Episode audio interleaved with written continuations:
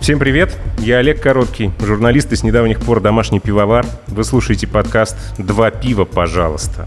Предупреждаю, здесь нет никакой пропаганды алкоголя, сплошная пропаганда культуры питья и меры во всем. Два пива, чтобы не пить в одиночестве, а «пожалуйста» — это слово, которое должно напоминать о вежливости. Все вместе «Два пива, пожалуйста» — подкаст для тех, кто старше 18. «Два пива, пожалуйста». Гость этого выпуска Александр Савицкий, пивной эксперт, автор канала, а точнее каналов «Просто про пиво». Ну и огромное спасибо, во-первых, за то, что ты согласился, Саш, поучаствовать в этом сумасшедшем эксперименте. Тебе спасибо большое. А, я сразу такую небольшую ремарочку сделаю. Я с некоторых пор против того, чтобы там, меня называли экспертом, потому что когда ты как бы какое-то время варишься в, в какой-то среде, да, ты понимаешь, что там вокруг тебя собралось достаточно большое количество людей, которые там, в данном случае в пиве разбираются ну, сильно лучше тебя. И ты такой сразу, ну, ну наверное, все-таки не очень Ну, не скромнейший. Не скромнейший. Нет, знаешь, это, это та вот классическая история с э, эффектом Даннинга-Крюгера, да, когда у тебя где-то там в начале ты считаешь, что ты вот уже прям все знаешь, ты лучше всех, ты лучше всех во всем разбираешься, а потом, как бы, чем больше ты знаешь, ну, по классике, да, тем больше ты понимаешь, что ты не знаешь ничего. Вот, поэтому я в какой-то момент э, придумал для себя такое обозначение, как... Э, ты же тоже журналист. Мне понравилось такое определение, как пивной журналист. Вот учитывая то, что я журналистикой занимался достаточно долгое время, и сейчас как бы про пиво больше пишу и рассказываю, нежели там его варю или что-то делаю. Вот пусть будет так. Понимаешь, тут есть некая опасность. Я э, встречался до тебя с Юрой Сусовым, и э, там всплыло в разговоре такое понятие, как бутербродная журналистика. И вот как бы из пивной журналистики не скатиться в бутербродную, понимаешь, это очень скользкая дорожка. Она мне очень знакома, потому что приглашают же часто на всякие вот эти, да, там пресс-конференции, пресс-туры, фуршеты, вот это все. Иногда делают это очень навязчиво, отказаться да, невозможно. Да, и да, да, да. могу сказать так, что в, в IT-среде я с этим сталкивался гораздо чаще, чем вот здесь в пивной. Буквально вот э, на минувших выходных, на минувшем уикенде нас э, приглашали на Горьковскую пивоварню, что в городе Нижний Новгород, как несложно догадаться, да. И это был пресс-тур, такой проблеск вот этой самой бутербродной журналистики, с одной стороны. С другой стороны, одно дело, когда у тебя там какая-то тема не связанная, да, с пищей как таковой, а другой вопрос, когда у тебя пиво. Ну, как бы, если тебя приглашают куда-то, конечно, тебя будут там пивом поить, да, как минимум, а еще лучше еще и закусок дадут. Поэтому, ты знаешь, вот, нет, наверное, не скатимся, но иногда приходится. Место нашей сегодняшней встречи предложил ты, расскажи, где мы находимся. Это замечательный бар Эрик Рыжий, находящийся на старом Арбате, да, примерно по центру. Э, замечательное место. Здесь ровно год назад проходил Цванце Дэй, да, я правильно помню? Вот. В этом году, к сожалению, Россия пролетела. Для тех, кто не знает, что такое Цванце Дэй, да, на всякий случай так прям за полминутки расскажу. Есть такая замечательная бельгийская, э, достаточно старая пивоварня, ей там, порядка 100 лет, э, Кантильон, ну или там Кантильон, как, кто как ее называет. Находится она в Брюсселе, знаменита прежде всего своим кислым пивом и его всякими производными. И вот раз в год они проводят такой маленький фестивальчик, называется Цванце Дэй. Называю, как называю. А вот и наши два пива, а вот наши два пива. Спасибо большое. Спасибо. У тебя безалкогольное, у меня слабоалкогольное. Пейте ответственно. Ваше здоровье. Ой, хорошо. Класс. И вот каждый год они проводят маленький фестивальчик, не только на родине пивоварни, но и во многих других э, странах. Как правило, это одна страна, один город. И вот в прошлом году Эрик Рыжий бар был одним из таких заведений. По-моему, их было там в районе 20 или 25, я сейчас не помню, врать не буду. В том году это был копченый, и, по-моему, еще был то ли с ревенем, то ли еще с чем-то. Ну, в общем, такая, как бы, бир-бир, как это, бир... Все мне это слово бергейство. Бергикство. Бергикство, да, значит, все такая берги, бергическая такая история. А, я посмотрел твой выпуск э, с интервью с наркологом Павлом Лебедько. Павел Лебедько, да. И я понял, что прям тебя тема алкоголизма пивного, она всерьез беспокоит. Она Или беспокоит... мне показалось? Нет, она меня не беспокоит. Если ты так тон- Нет, тонко намекаешь нет, на то, я что... сери- Нет, я серьезно, я прям вот переживаю. Ты знаешь, эм, если мы вынесем за скобки клинические проявления, да, и возьмем исключительно психологическую составляющую, социальную составляющую, любая э, там, дурная привычка, будь то алкоголь, табак, что, что бы то ни было еще, если она мешает тебе жить, если она, э, скажем так, искривляет твою, э, твой быт, твою жизнь, значит, наверное, у тебя есть проблемы. Я пиво люблю, и я пью его, ну, знаешь, такими иногда накатами. То есть бывает, что я там в течение недели там могу каждый вечер там выпить по две, по три там, кружки пива. Не крепкого, я крепко не очень люблю. Я не замечал, чтобы у меня были какие-то проблемы с чем бы то ни было. То Но... есть ты можешь выпить один бокал пива и остановиться? Да, конечно. Вот я провел сейчас эксперимент. Я две недели вообще не пил э, ничего, кроме там безалкогольного, и то редко. Мне просто было интересно, вот окей, смогу ли я э, без там, любимого пива прожить какое-то достаточно длительное время. Ну, две недели, кому как, как бы, да, кому как один день, а кому как один год. Две недели прошли вот, вот так. Я вот за эти две недели заметил, что у меня просто повышается э, работоспособность по вечерам, потому что я много текстов пишу, там те же самые сценарии для роликов, они пишутся в течение нескольких дней у тебя стоит выбор между тем, что, а вот пойти сериальчик посмотреть под Зачем пивко. же ты палишь? Зачем? Выглядит как импровизация. Ну, зачем? Вот, в этом-то и смысл. А, ну, мне как бы скрывать нечего. Поэтому... Послушай, ну вот у тебя 30 тысяч подписчиков. Да. Ты ну, почти, поменьше. в интервью э, Ершову, по-моему, Мосбру сказал, что ты ни копейки не зарабатываешь на этих каналах. И вообще Скажем не... так, на тот момент, когда мы писали это интервью, это было, как бы не соврать, год назад как раз. Ну, что-то около да, того. около того. На тот момент действительно у меня э, заработок с проекта, я вот так предпочитаю называть, потому что раньше это был просто канал, сейчас это уже два канала, плюс там еще побочный каналчик новостной. Поэтому, ну, давай так вот пафосно, да, проект. Э, проект просто про пиво на тот момент не зарабатывал, ну, практически ни черта. Сейчас ситуация, слава богу, немножко изменилась.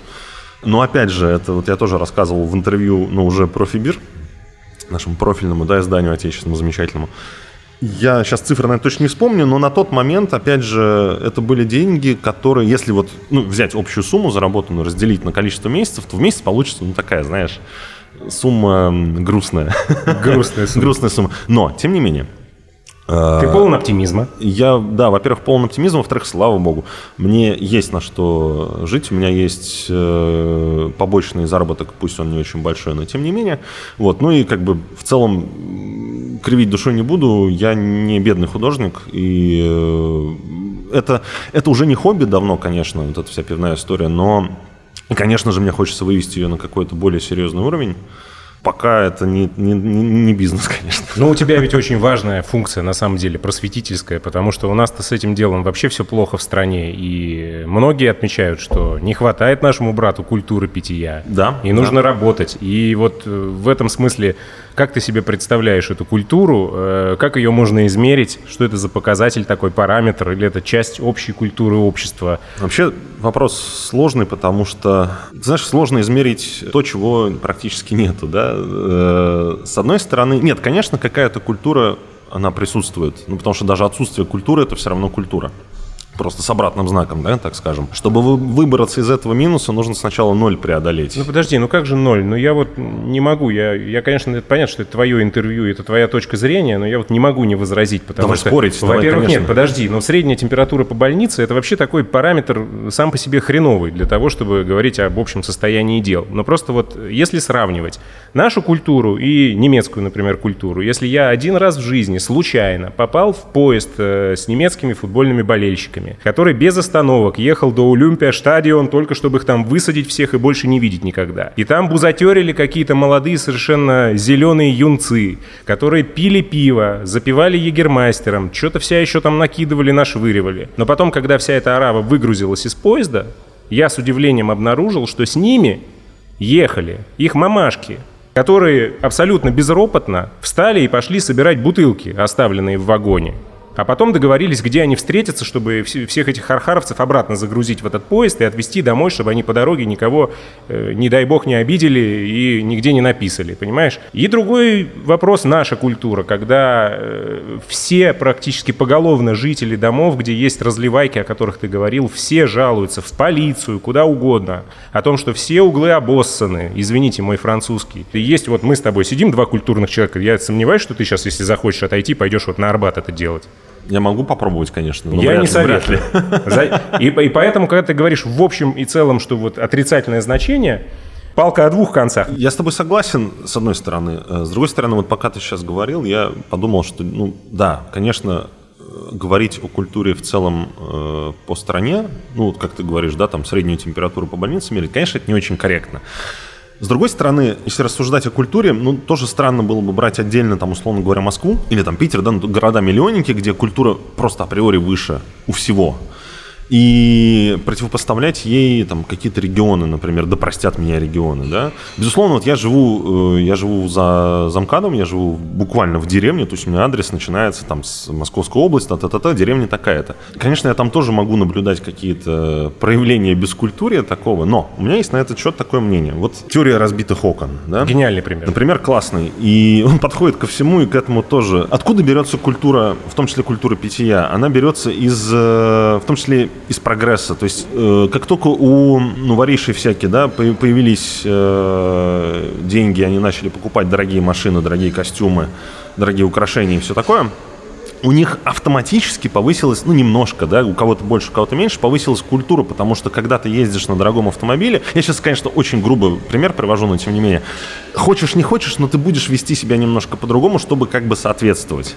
С питьем, на мой взгляд, я могу ошибаться, но мне кажется, что здесь похожая история, когда употребляешь дорогой напиток, да, не пойло какое-то, рано или поздно у тебя все равно появится вот эта вот культура, как мне кажется. Когда ты ходишь за пивом в простите за выражение, засранный магазинчик. Ну, а что тут просить прощения? Таких много. Очень сложно вести себя как франт, понимаешь? А когда ты приходишь в хороший и это мы сейчас возвращаемся к примеру вот этих вот э, разливаек и прочего, да, когда ты приходишь в условный там, беру выходной магазин, да, где у тебя большой выбор.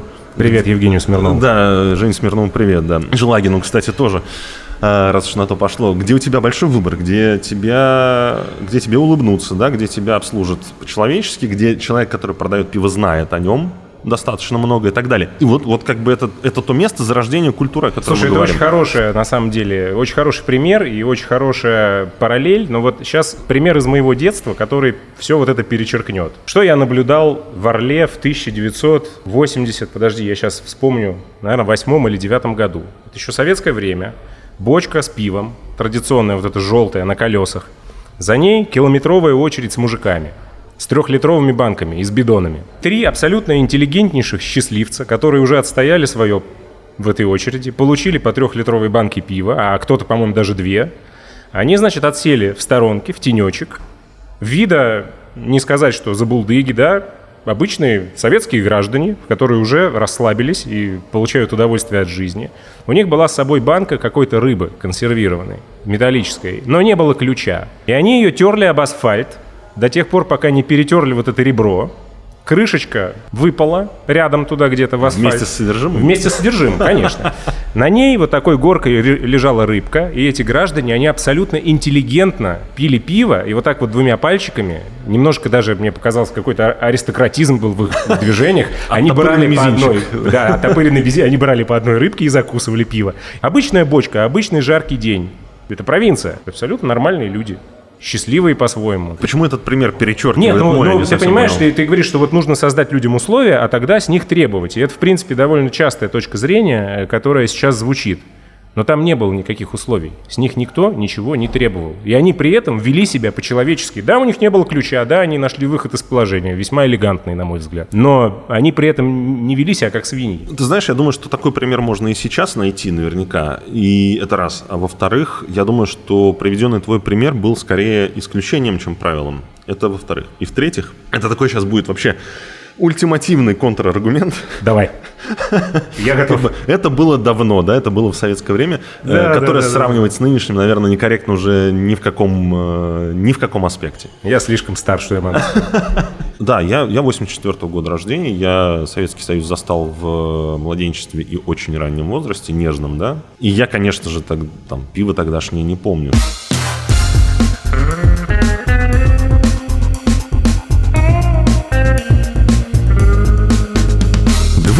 Пожалуйста. Почему ты не любишь пивные обзоры? Слушай, мне часто задают этот вопрос, а я э, до сих пор не подготовил э, На него ответ. на него, да. знаешь, А такой, поэтому такой задают. готовый, готовый Поэтому ответ. и да. задают, потому что ответ не прозвучал. У, у меня, у меня на самом деле э, позиция такая. Я считаю, что пивные обзоры бессмысленны.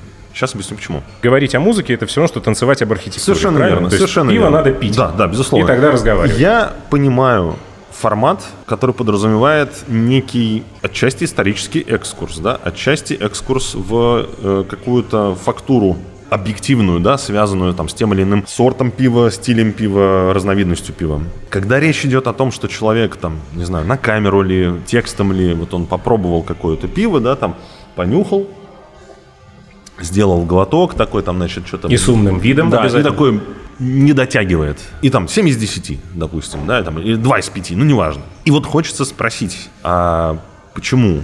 И он отвечает, ну вот мне не понравилось. Я понимаю, абсолютно нормально отношусь к формату обзора как такового. Обзоры игр, обзоры кино, э, обзоры, там, не знаю, автомобилей, чего угодно. Это все, безусловно, вкусовщина в основном, да. Но пиво это такой продукт, который это не машина, на которую можно посмотреть со всех сторон, да, тут у нее, значит, краска красивая, тут у нее, значит, фальш-решетка радиатора Но классная. это же тоже все индивидуально. Все, что ты можешь объективно сказать о пиве, о том, что оно там, ну не знаю, вот оно желтого цвета, да, вот у нее там, оно прозрачное, отфильтрованное. Ну и потом все э, такие э, совсем уж измеримые характеристики обычно написаны на бутылке. Да, Цветность, дело, горечь конечно, и конечно. так далее. А вот, а все остальное это уже такая вкусовщина, и я сейчас не пытаюсь как бы выехать на белом коне, я тоже тот еще дегустатор, у меня нет образования специального и нету никаких дипломов, но я исключительно за счет опыта общения, опыта проб и прочего всего, я могу какие-то вещи вычленить в пиве, да, там какие-то посторонние ароматы и вкусы, я могу понять там, насколько оно сварено э, грамотно в соответствии со стилем. Опять же, в определенных рамках. Какой-то был ролик на YouTube, кто-то мне присылал, там э, двое таких замечательных ребяток сидят обсуждают... Теория большого пива. Нет, нет, про них, если хочешь, можем позже поговорить. Да, хочу. Э, Хорошо. Хорошо. Вот. Я не помню, к сожалению, имен. Парень и девушка. Наверное, они какие-то инстаграмные обзорщики. Я не в курсе, честно говоря. Мы друг друга, как известно, не смотрим, не читаем. Мне запомнилось, что вот девушка берет банку, а там написано ДДХ, да, IPA, ну, Double Dry Hopped. Или там НИПа, New England IPA. Ну да, анекдот про студенческую ИПу я помню. Вот, да, да, да. Вот, и она говорит, я не помню, что такое ДДХ, и вот, и вроде бы мелочь. Ну о чем с вами разговаривать, да? Но с другой стороны, блин, ребята, опять же, вот я не очень хочу скатываться в снобизм какой-то, но когда вы садитесь перед камерой, да, или там пишете какой-то пост и претендуете на, пусть даже субъективно, но все же обзор, чего бы то ни было, будьте любезны. Ну это Ну, журналистика, бы это матчасть. журналистика или нет? Просто если это Хороший журналистика, вопрос. то все объясняет, потому что, вы знаешь, я себе позволил э, несколько раз эту фразу э, перед коллегами произнести, и один человек на меня обиделся смертельно. Это была одна очень хорошая ведущая новостей спорта э, на одной не последней в России радиостанции. И буквально хлопнула дверью и со мной там какое-то время не Ну, разговаривала. не томи, не томи. Фраза такая, что журналист это человек, который сам ничего не понимает в том, о чем он рассказывает. И в большинстве случаев это так, к сожалению, не только в нашей стране.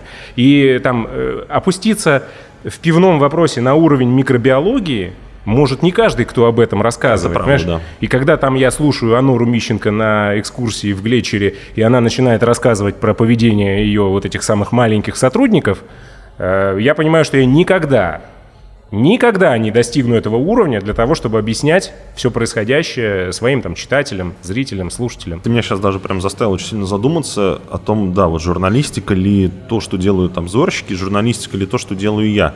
Где провести этот водораздел, да? Где заканчивается блогинг условный, да, где начинается журналистика. Я считаю, что... Я, наверное, не очень согласен вот с этой фразой твоей произнесенной. А, Имеешь право. Да. Не согласен в ней в рамках отдельно взятого себя, потому что, конечно, я не, там, я не охватываю все знания, которые есть, да, о пиве. Но я стараюсь это сделать, мне это интересно. Это как бы не то, чтобы мое там какое-то... Вот я такой классный молодец. Я думаю, что ребята, которые там обозревают пиво, они, наверное, тоже какое-то вот, какое-то углубление себе позволяют в тему. Но Чаще всего это любительский такой вот уровень в нормальном смысле этого слова. То есть я вот так на них э, наезжаю, да, типа, вот, блин, ну вы могли бы хотя бы там какие-то знания элементарные, там, базовые подтянуть, там, ну, там стыдно обозревать пиво и не знать, что такое ДДХ. С одной стороны, да, с другой стороны, блин, ну это снобизм тоже какой-то. Как бы ребята э, собрались, там, поставили камеру, начали что-то о пиве рассказывать. Если посмотреть глобально, это тоже вклад в развитие культуры пивной, в некотором смысле, да. Конечно, мне искренне хочется, чтобы они тоже заморачивались там, как многие, и э, четко знали, о чем рассказывают, и понимали, что если там пиво кислит, это не обязательно значит, что пиво прокисшее, например, да. Но, к сожалению, такое вот встречается иногда. И тут мы можем переключиться на тему ТБП. Да, да, да, очень органично. Вот. Я с ребятами знаком. Э, Мы познакомились очень забавным образом. Мы, это было как раз-таки год назад в Питере на Big Craft Day. Нас познакомил Никита Бервария, собственно, еще один, да, YouTube э, пивной блогер обзорщик, я не знаю, как, как, как Никита бы себя назвал. Вот. Мы с Никитой общаемся немножко больше, чем я с ребятами, но очень, очень он нас познакомил, и я до этого посмотрел пару их роликов, так по диагонали, что называется, и был просто, знаешь, не то что взбешен, но я как бы Блин, ну что за вот какое-то дно? Я думаю, только со мной такое было, ребята. Вот. Я, я сейчас прям вот узнаю себя в эту минуту. Я, значит, я, я прям думаю, сейчас вот я увижу ребят и прямо вот им выскажу все, что я о них ага. думаю. И я их увидел, и я им высказал, и мы поржали, и мы познакомились, и мы пошли в их бар, значит, там выпили, и с тех пор мы прекрасно общаемся. Мораль всей басни какова? Такова, что у каждого продукта есть свой потребитель. И то, что они делают, это на самом деле очень хорошо, потому что они собрали вокруг себя достаточно большое такое сообщество людей, которые к пиву относятся, ну, так. Ну, то есть вот это люди, которые, может быть, даже не хотят в нем разбираться но они собрали это большое комьюнити и начали как бы вот насильно, такой вот тихой сапой, да, потихонечку, помаленечку, как вот так с обхода, но прививать им тоже какой-то интересный, э, какую-то вот эту культуру. Они открыли бар, где они наливают там далеко как бы не шмурдяк, да, о котором э, вот мы говорили раньше, эти люди прививают культуру как могут, не в плохом смысле этого слова, не в том плане, что вот мы такие как бы ничего не понимаем, но там какую-то культурку привьем. Нет, они реально прям вот делают это правильно и хорошо. И в конце концов я понял, что та аудитория, которая у них, вот именно она, собственно, подготовленная ими, и допустим, мне нужна э, для того, чтобы дальше ее там взращивать, да. То есть э, в чем, в общем, общая мысль? В том, что все мы и ТБП, и Никита, там, и я, все мы, в общем-то, делаем одно дело, просто немножко на разных уровнях. У них просто возможно. вверх воронки продаж, прости господи, Грубо говоря, а да, у тебя да, да, чуть да, да, ниже. Да, или совершенно даже верно. Ниже. Совершенно верно. И э, это здорово, потому что если бы мы все занимались одним и тем же, мы бы, во-первых, конкурировали, а мне не хотелось бы, во-вторых, э, а куда бы дальше девались эти люди? Вот они прошли через там первый этап какой-то, да, и чего дальше? Я да. надеюсь, меня не побьют за мою фразу следующую. Если перефразировать классика, если «Дом-2» снимают, значит, это кому-нибудь нужно. Ну, да, наверное. Тем более, что цифры просмотров говорят о том, что продукт действительно востребованный, хотя я при всей своей любви к пиву там, и к этой теме не могу понять э, шуток за 300 и всей вот ну, этой ты вот... просто не ЦА, что называется, да? да? Вот, это, это мои проблемы. Да, это твои мои проблемы, проблемы совершенно, совершенно верно. И ты знаешь, самое это главное, что, что и Леша с Денисом, и Никита, и я, и все остальные, мы со временем растем вместе с аудиторией, с собой. Ну, то есть ТБП год назад и ТБП сегодня это разные ребята в плане знаний, в плане подачи. Э, я да? год назад и я сегодня это тоже разные. Так я. это ж круто. Вот, об этом это речь. Развитие. Конечно, и если бы мы не делали то, что мы делаем, мы бы не развивались и не развивали бы э, тех, кто за нами идет. А за нами, слава богу, все-таки идут. Помню, замечтался меня в свое время, э, когда дела немножко поперли, популярность начала расти.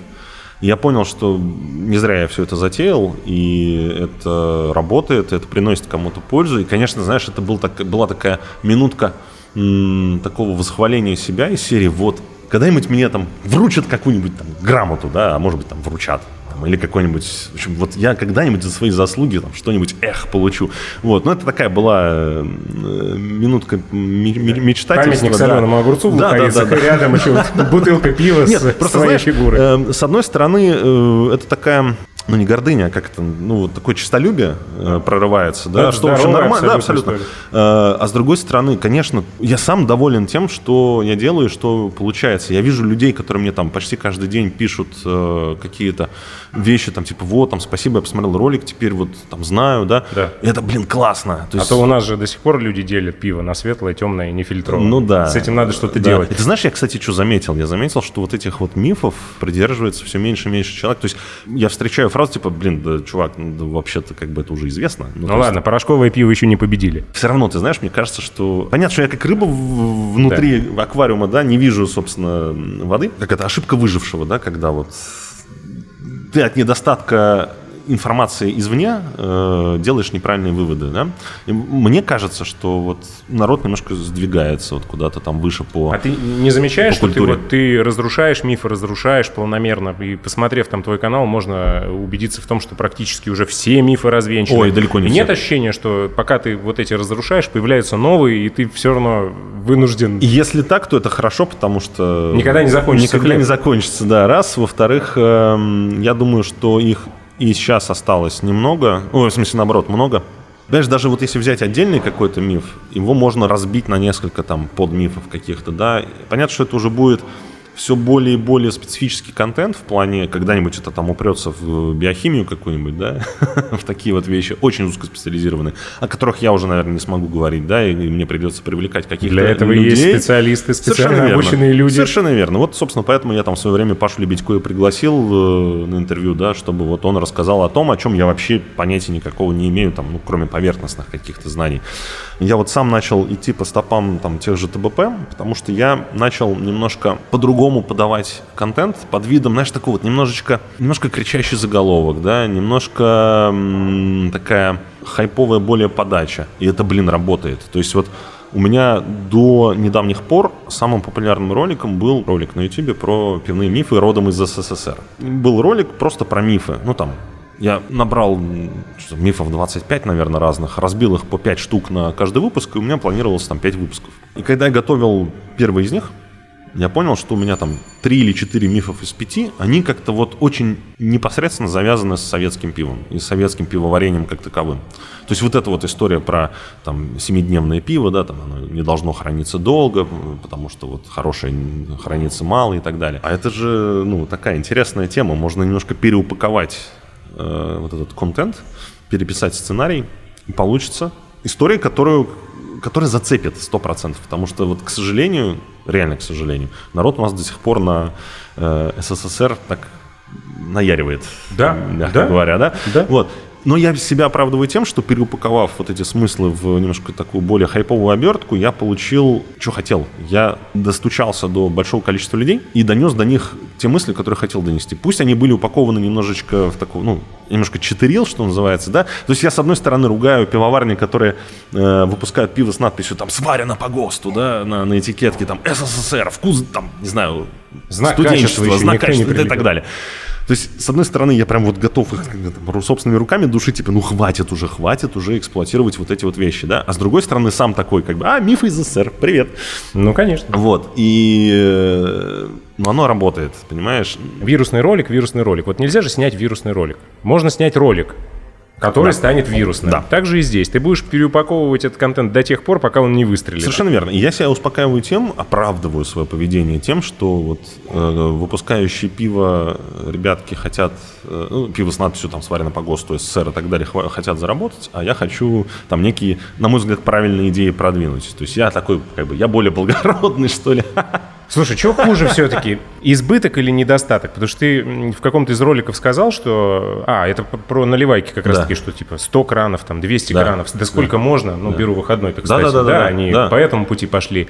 И с информацией то же самое. Ее избыток, а когда-то был недостаток. Где эта золотая середина между количеством кранов беру выходного и там одной желтой бочкой советского времени? Сколько должно быть так, чтобы это было оптимально? Я не назову сейчас цифру по одной простой причине, потому что все это решаю не я, да, решает это общество. Да рынок даже, наверное. Да, ну я имею, имею в виду рынок. И на чем мы остановимся однажды, никто не знает. Я думаю, что это будет, мое предположение, что это, ну не знаю, в районе дюжины, давай так скажем. Стилей пива на данный момент существует там, ну грубо говоря, около 200. То есть теоретически, если ты поставишь у себя там в своем магазине 200 кранов, ты можешь закрыть практически весь ассортимент э, пивных стилей по одному сорту на стиль. Кому только это надо. Во-первых, совершенно верно, кому это надо.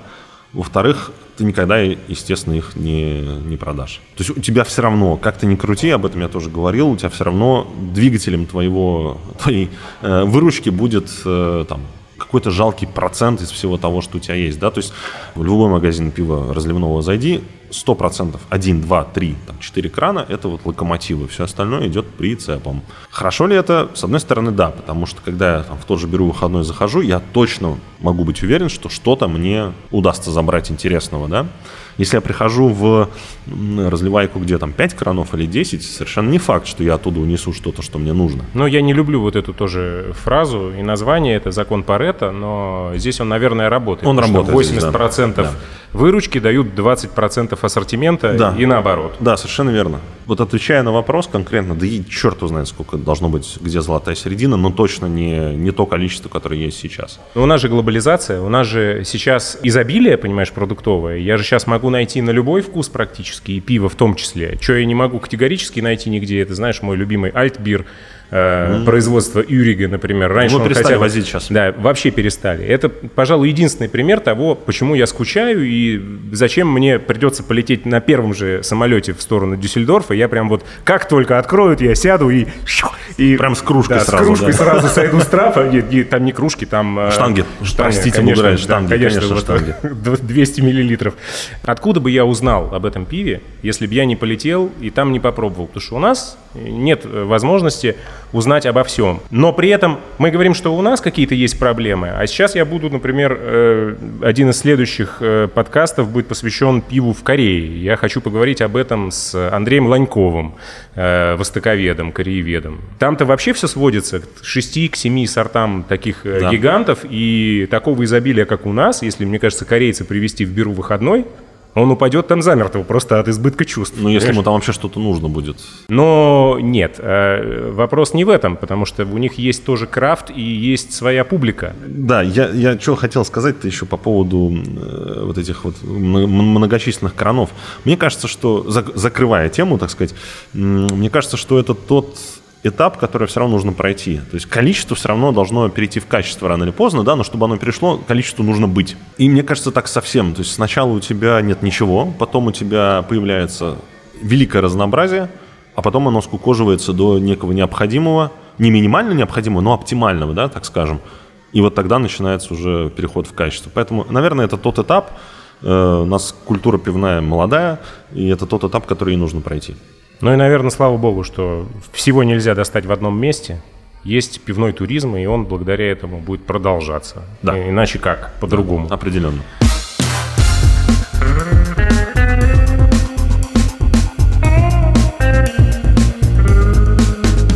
Два пива, пожалуйста. Слушай, совсем такой философский вопрос.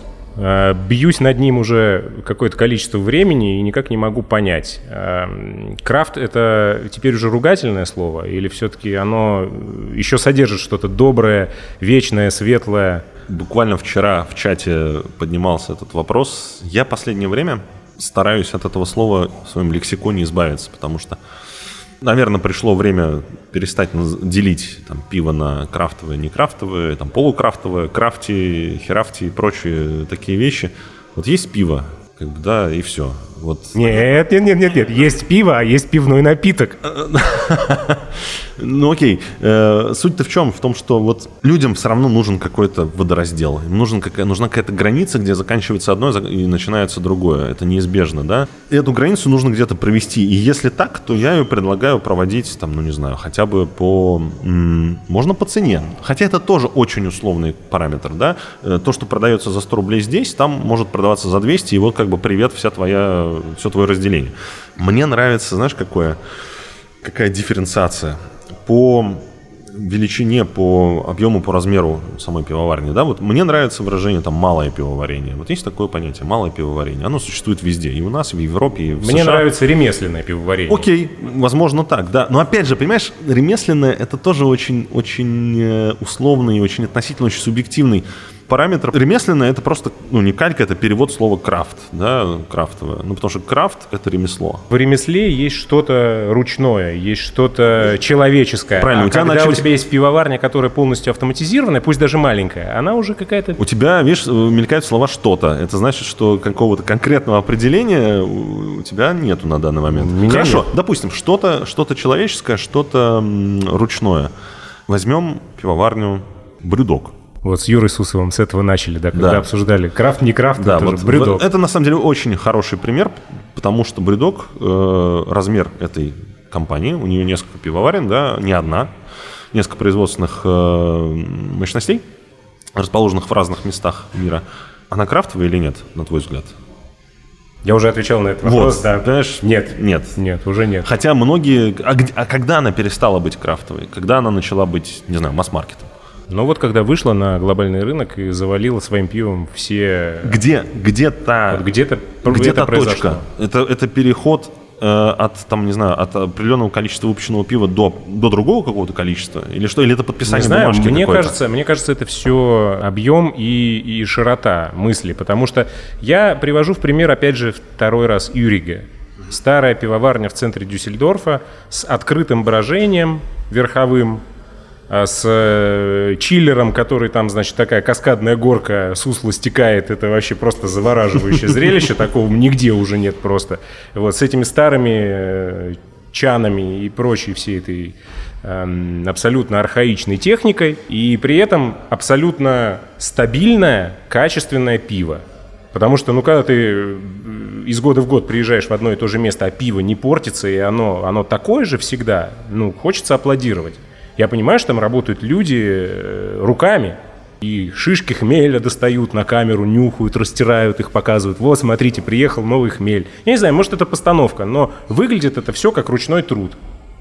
Слушай, вот, ну- Мне кажется, они больше крафт, чем тот же самый Брудок. То есть я бы выделил их в отдельную категорию и сказал, вот малое пивоварение э, в Германии, вот такие вот предприятия, да, у них там есть объемы, позволяющие также экспортировать, и там э, тоже крафтом уже вряд ли назовешь э, там эту бамбергскую Шленкерлу или там еще какие-то такие крупные фирмы.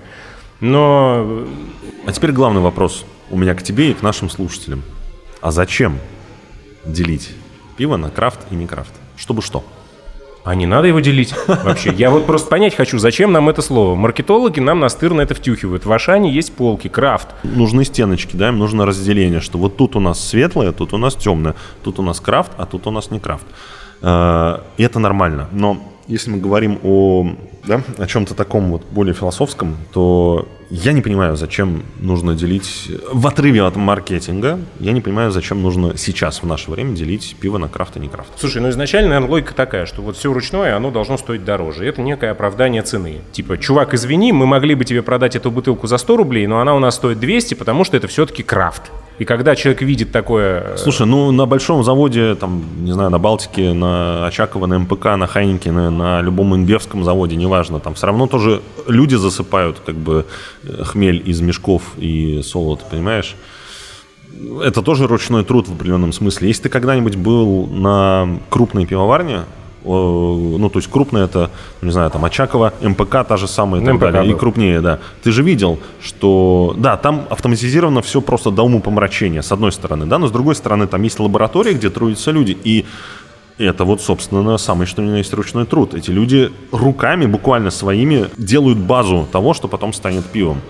Понятно, что там, ну, как бы никто, знаешь, этим веслом не перемешивает э, затор, да, но человеческий фактор там все равно присутствует в достаточно большой степени. И я не очень понимаю, где заканчивается крафт, если мы говорим о ручном труде, да, если человек закинул хмель рукой, Или нажал крафт, кнопку. да, или он нажал кнопку, и тут хоп, и как бы, и с чего-то вдруг пиво перестало крафтовым быть, ну, ну, бред же, да, ну, на мой взгляд. Ну, да, И вероятно. вот когда я каждый раз, когда я к этому, с этими мыслями сталкиваюсь, я понимаю, что, знаешь, проще вот просто взять и сказать, что вот есть пиво, а крафт или крафти или не крафти, можно обсуждать сколько угодно, если вот как бы есть время и желание, но по большому счету, по факту, никакого дополнительного смысла это никому не принесет.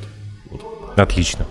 Как ты оцениваешь развитие домашнего пивоварения в России? Появляется много разных магазинчиков э, с самогонными аппаратами, с, э, м, где можно купить солод, дрожжи. Много любителей. Я там начал снимать ролики про то, как я на кухне варю пиво. Э, Какие-то там 300 просмотров своих друзей собрал. Э, С продавцом в в одном из таких магазинов. э, Юра, привет. Э, Обсудили, значит, он мне говорит, слушай, приходил еще один мужик, сказал, что ты его сосед, он узнал вид из окна, поэтому, значит, э, у тебя там в соседнем подъезде тоже есть мой клиент, Э, начинайте дружить домами. То есть я понимаю, что сеть ширится, таких любителей все больше и больше. Выходить на промышленный уровень при этом собираются не все, далеко не все. То есть правильно. многие делают это только для себя и, И своих правильно, друзей. Конечно, конечно. Это станет огромной армией. Я думаю, что нет, никогда не станет огромной армией, точно так же, как так и не стало огромной армией производства чего бы то ни было еще. У нас э, даже наши матушки, бабушки, вязавшие свитера, да, вот как-то у нас не ходим мы с тобой, да, в свитерах, связанных э, Не, ну почему? нашими Подожди, ну родителями. вот do it yourself все-таки сейчас тренд, он такой достаточно набирающий обороты. И мы вот не дали, как вчера с э, моим коллегой Геной Сырковым обсуждали тему одного из его будущих материалов для радио. И очень многие, например, хлебопечки дома себе ставят, пекут хлеб. Им надоело покупать э, багеты, которые, в принципе, знаешь, если вспоминать советский хлеб и французские багеты, которые можно купить вот где-то здесь в центре, наверняка в хлебных магазинах или даже уже и на окраине города, и вообще даже э, в глубокой деревне, и это вообще не проблема. Все равно появляются рукодельники, которые, засучив рукава, месят это тесто, и это не единственный пример. Очень многие э, делают что-то руками и считают это просто, ну, каким-то, что ли, абсолютно достойным развлечением, потому что тупо смотреть телек, наверное, и обсуждать политику всем надоело. Но это же все равно остане- остается и останется хобби. Э, Точно так же, повторюсь, как и все остальное. Безусловно, на мой взгляд, сейчас э, домашнее пивоварение, особенно за период вот этой пандемии несчастной, да, немножечко, немножечко спайк был все-таки какой-то. Я когда общался с ребятами из того же Мирбир, там подтвердили, что ну, народу надоело дома сидеть без дела, и как бы многие из них, любители пива, переключились на домашнее пивоварение. Ну, там худо, худо-бедно, но тем не менее. Во-первых, это очень трудоемкое и даже наукоемкое занятие. Ты как начинающий Ну, пивовар подожди, должен понимать, есть же, о чем есть речь. же разного уровня. Есть вот, э, как это, порошковое пиво, ну, то есть э, наборы, где только просто Концентраты, да, добавь да. воды. Но все равно, понимаешь, ес- и- если ты, ты же хочешь расти в этом, правда? Ты хочешь, сначала ты там делаешь из концентрата, потом Нет, ты нет, хочешь... нет, сразу full Допустим, допустим, да. А- А, а потом там э. Из, э, там из зерна, да, а потом тебе захочется поэкспериментировать со стилями, а потом тебе захочется, э, там, не знаю, свариться где-то по контракту. Ну, то есть это все равно Мне уже какой-то рост. хочется. Ну вот, видишь, как... эм, Я с трудом сдерживаюсь. Значит ли это, что появится у нас там через год там еще тысячи новых пивоварен? Да вряд ли. Мне кажется, вряд ли. Кто-то это бросит, потому что это слишком сложно, а это сложно. Кто-то не бросит, но останется на определенном уровне, потому что... А зачем? Ему... Понимаешь, я, я замечательно отношусь к домашнему пиву и к домашнему пивоварению, но я все равно остаюсь э, приверженцем такой вот такого подхода, что ну, в большинстве случаев тебе все равно дешевле, качественнее и надежнее будет сходить в магазин и купить чем сварить самому, потому что кто бы что ни говорил, я знаю там большое количество домашников, которые говорят, да у меня лучше, чем в магазине. Да, Чувак, я тоже так говорю. Чувак, как бы нет. Да ладно. У тебя, у тебя точно не лучше, чем в магазине, хотя бы потому, что есть такая прописная истина, да, сварить хорошее пиво один раз легко, сварить пиво хорошее 10 раз подряд крайне сложно. Продукт твой может быть достаточно хорошим, но он никогда не будет, ну, вернее, на, на этом уровне, на домашнем, он если не станет э, такого же качества и такой же стабильности, да, как покупное, э, то это, если произойдет, то очень не скоро. Ты знаешь, очень многие, кого я угощал своим пивом, э, говорят такую вещь. В основном это девушки. Я вообще никогда не пила пиво особо, э, но если бы мне сказали, что пиво может быть таким, то я бы пила. Из чего я делаю вывод, что был какой-то негативный опыт, который потом просто перечеркнул э, человеку вообще все желание э, интересоваться этим напитком дальше. И вопрос сейчас не, не о моем пиве, а о твоем экспертном мнении, экспертном. Да? Я тебя прошу составить э, некий бакет-лист, ну, то есть э, список из там 10 сортов, которые каждый человек вот из этой категории никогда не пил, а если бы знал что, то вот тогда. Бакет-лист для этого человека 10 сортов, которые каждый должен обязательно попробовать перед тем, как э, протянет ноги. Э, Я по стилям пройдусь, не по сортам, и это будут стили, конечно же, специфические, потому что ну, как бы сложно, вернее, нет смысла советовать и нет смысла добавлять в этот список какой-нибудь пилс, да, будь он там трижды классным, на мой взгляд. Ну, потому что пилс можно попробовать, вот зайдя в любой магазин.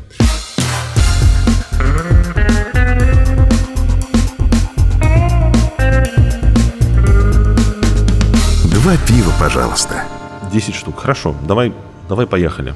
Я прям даже попробую с А объяснением. мы, значит, с э, десятого места или с А первого? я, Или я, ты не, я не ранжирую, это Ага. будет просто 10 э, в кучу. пунктов в кучу, да. Все на первом месте.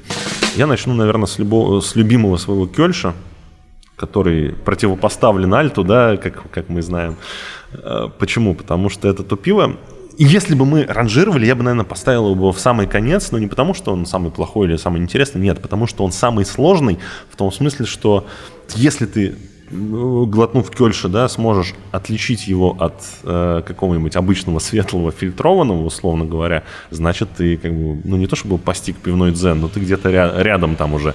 Потому что кельш это... Ну его уже пшеничка выдает, оно содержит пшеницу. И... Э, не сказал бы. Кельш выдает немножко другие вещи, но суть-то в чем? Кельш это то пиво, это гибридный стиль, так называемый, один из нескольких, да, и Альт тоже к нему относится, к этому гибридному. Который бродит истории. тепло, а дображивает очень холодно. Да, то есть это, э, не знаю, для тех, кто не в курсе, да, вот есть пиво верхового брожения, есть пиво низового брожения, есть э, низкие температуры брожения, есть высокие температуры брожения, есть штаммы, э, которые хорошо, ну, вернее, которые пред, предназначены для сбраживания при низких температурах, есть штаммы, которые предназначены для сбраживания при высоких температурах.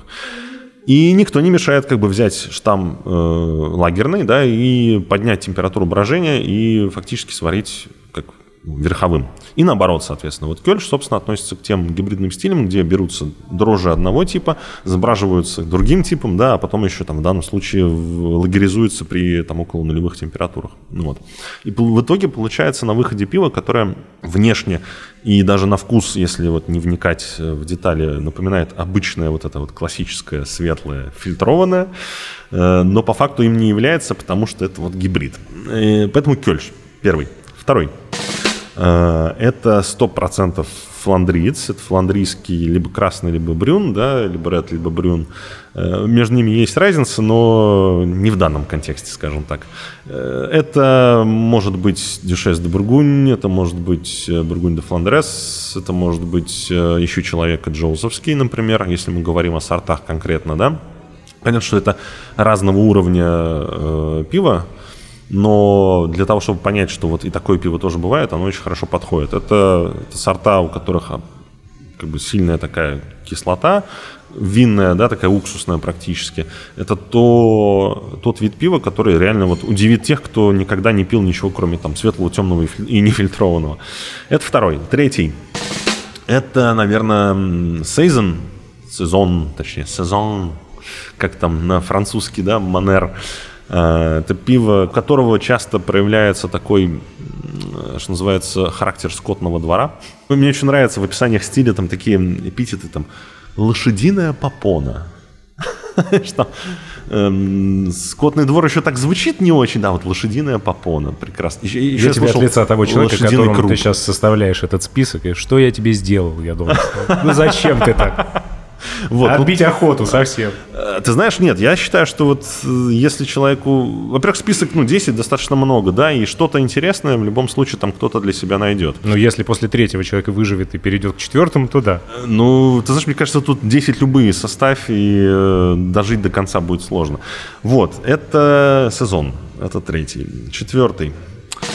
Это, наверное, будет э, Гозе, но не вот новомодный томатный, да, или Спасибо там тебе за эту да, ремарку. Да, потому что у меня, у меня личные счеты с э, томатками. Я считаю, что это, это тот этап, который нужно было пройти и который должен быть пройден окончательно.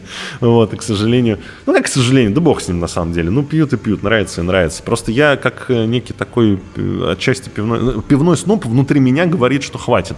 Потому что Гоза это достаточно интересный стиль в чистом виде, да, это пиво уникальное в своем роде, потому что оно делается либо на очень соленой воде. Изначально соленой воде, да, либо на, ну, с добавлением соли, но так или иначе, это стиль пива, который ну, ни с чем не спутаешь. Это действительно соленое пиво, как, казалось бы, что, да, вообще соль и пиво. Хотя между солью и пивом, между прочим, очень хорошие отношения. Я тоже об этом как-то писал. Если вот там добавить сольки в пивко, оно немножко меняет вкус, и может быть э, интересно попробовать. Вот. Э, это четвертый соленый, да, соленый гоза.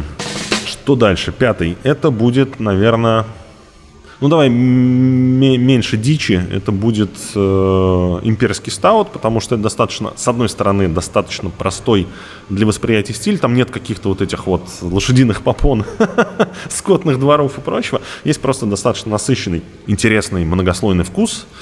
Безусловно, имперские стауты один имперский стаут другому рознь, но хорошие образчики, я не буду сейчас называть э, имена названия, но есть более такие, скажем, плоские, да, менее многослойные. Есть действительно те, у которых вот слои просто вот как пирогом. Э, это пятый. Не сбился? Нет, пятый же, да, был? Шестой. Что у нас будет шестым? Шестым у нас будет шнайдеровский ТАП-5. Я прям даже конкретно вот назову сорт. Это, э, господи, Хопфенвайцен немецкий. И в этом стиле очень мало кто делал. Это даже не стиль как таковой, это такая это подстиль стиля Hefeweizen, то есть э, пшеничного, да, нефильтрованного немецкого баварского пива. А Hopfenweizen это его очень сильно охмеленная версия.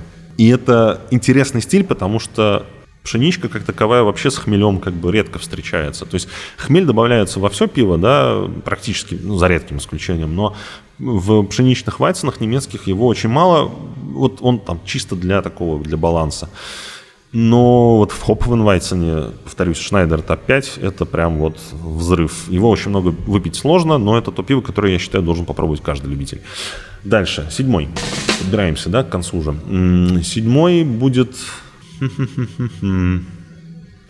Я намеренно, кстати, не, не называю какие-нибудь там IPA, Double IPA и прочее, но назову микро IPA. Пусть это будет седьмой пункт, потому что это та тенденция, которая сейчас приходит к нам из-за рубежа, из США, которая, как известно, является локомотивом пивоварения мирового. Микро IPA – это, собственно, IPA с пониженным содержанием спирта, как правило, там до 4, 3, 3,5, где-то так, около 3, э, но при этом достаточно хорошо охмеленный и имеющий, ну, там, понятный, э, заметный вкус. Это пиво, к которому подходит русское слово «ипочка». Ипочка, и пулечка такая, да. Э, его очень многие не понимают, потому что его пробуют и говорят, так, а где, где вообще, почему не наваливает? Ну, многие привыкли к тому, что Слушай, IPA это аргумент, это я вообще, я просто не могу, это, я вино не пью, это сколько ж надо выжать, чтобы хорошо стало. Привыкли и, многие к тому, что вот IPA это прачка, да, там, или там Red Machine. Да еще с перцем. Да, прачка. или там еще и с перцем. Это знаешь, вот как вот сейчас, возвращаясь к Гоза, да, там, а Гоза есть, да, пожалуйста, вот Salty Dog, Бакунин, там, подождите, а томат где? Такие истории случаются. Вот, также и с IPA. Э, если там не бахает тебе по по рецепторам хмелевая вот эта горечь, да, некоторые даже хопберн вот этот вот любят. Как бы если его нет, ну типа нет, это плохая ипа, нет, отказать. Вот, а микро мне нравится тем, что это такой столовый вариант IPA.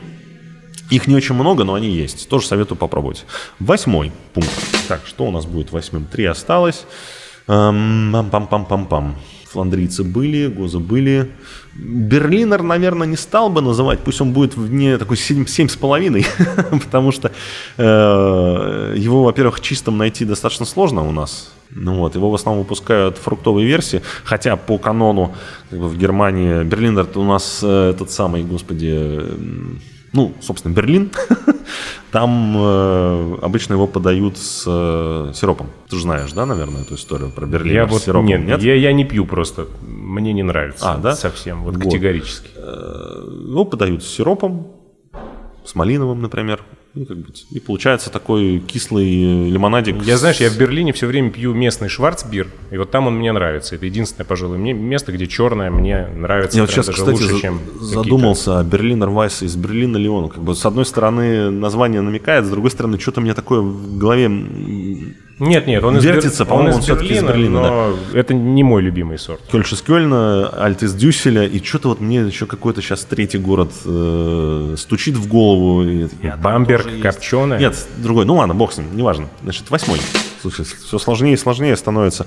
Пусть это будет, сейчас я вспомню, что у меня есть. О, я знаю, это будет ламбик чистый. Э, ну да, было бы странно как бы такой топ составлять без него. Объясню почему. Потому что чтобы вы понимали, да, ламбик это та база, которая используется для производства настоящих криков. Не, не той сладкой вот э, газировки, которая у нас чаще всего продается, особенно под э, производство нашего отечественного. Там есть всякие вот эти медовариус и прочее вот это вот. Э, это все нет. Я говорю о настоящих ламбиках, которые, к сожалению, найти у нас очень сложно. Но, как вариант, давайте так, это пусть будет не ламбик, а гес, поскольку найти у нас его проще гораздо, да, это может быть буоновский или буновский, кто как называет. Э, меня один знаток э, пива как-то поправил, что э, это не бун, как на английский манер читается, да, а Боон, потому что фамилия у него Боон. Ну, бог с ним. Э, есть у нас гёзы, продаются, это Боон вот этот вот, это у Линдеманс есть гёз, если я правильно помню, есть ну, из, из вот этих, из, из э, доступных более-менее везде, ну, во всяком случае, в хороших ботлшопах, магазинах они должны быть. Это производная ламбика, это пиво, которое делается из молодого и выдержанного ламбика с дображиванием дальнейшим в бутылке. Это тот стиль, который вот максимально сильно, я бы сказал, отличается от того пива, к которому мы привыкли. Да, если даже те же фландрийцы еще худо-бедно могут там что-то, хотя те тоже больше в вино все-таки уходят, то гиос это вот то, что либо что точно не оставит равнодушным. Либо тебе понравится, либо ты выльешь и скажешь, нет, я такой больше пить не буду.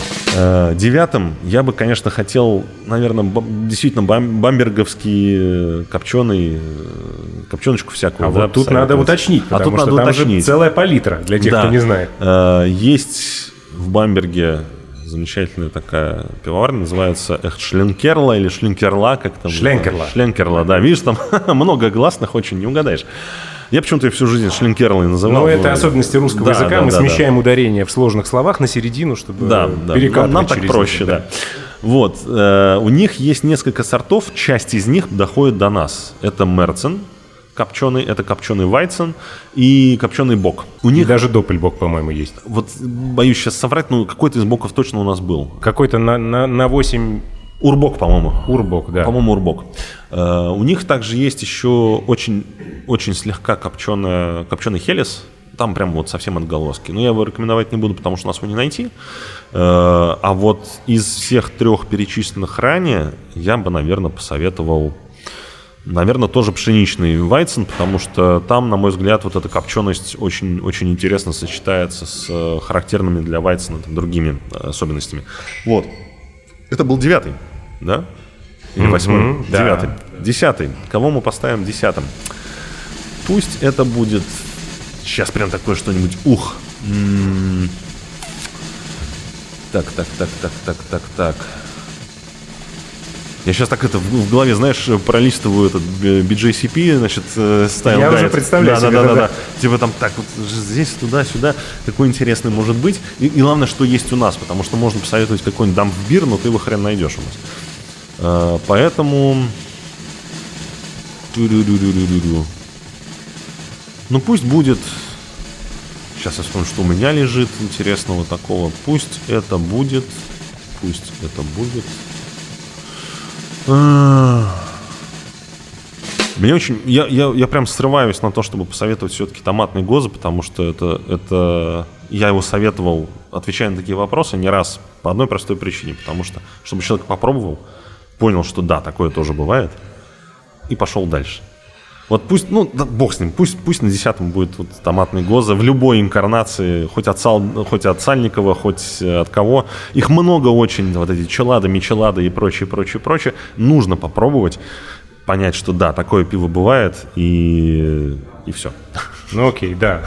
У меня теперь большие планы на ближайшее будущее, потому что из того списка, который ты назвал, я много чего не пробовал, я не могу себя назвать человеком, который перепробовал все, далеко не все, и мне не все нравится, но я, безусловно, прислушаюсь к твоему совету, и томатный гоза уже можно вычеркивать, одной банки мне хватило ну вот, на все вот, собственно, о чем я и говорил, жизнь. да, попробовать и пойти дальше. Да. Слушай, ну, столько вопросов еще не задано. И это так классно, на самом деле, потому что сейчас мы тогда поставим жирненькую запятую, да. а потом как-нибудь еще соберемся. С удовольствием. И повторим, потому что мне очень понравилось. Спасибо тебе огромное за интересный разговор. Закончить хочется фразой, которая дала название этому подкасту. «Два пива, пожалуйста». В прошлый раз мы ее разучивали на немецком языке, потому что тоже много говорили о немецком пиве. Это «Zwei Bier bitte». А сегодня ты какими владеешь языками? Потому что у меня здесь заготовлено на английском, но она не вяжется с этим разговором вообще никак, понимаешь? Знаешь, есть, вот, ну... я, я, бы ответ, я бы сказал, э, что... Я, я бы с удовольствием эту фразу произнес на каком-нибудь там... Э, нет же бельгийского языка, да? Есть э, нидерландский, есть французский. Я вот на любом бы из них, но я ни одного из них не знаю. Я в детстве очень много времени провел в Украине. Угу. И... Э, можно, наверное, Давай по-украински на сказать, но я не уверен, что... Я помню, будь ласка, да, пожалуйста, а вот Э, ну, как два пива, будь ласка. Два пива, будь ласка. Да, два пива. Хорошее завершение. Александр Савицкий, спасибо. Следите за новыми выпусками на всех популярных подкаст-площадках, подписывайтесь на канал «Два пива» в Телеграме, в него же присылайте вопросы и замечания, для этого есть и почтовый бот, и комментарии. Я Олег Короткий, ваше здоровье. Два пива, пожалуйста.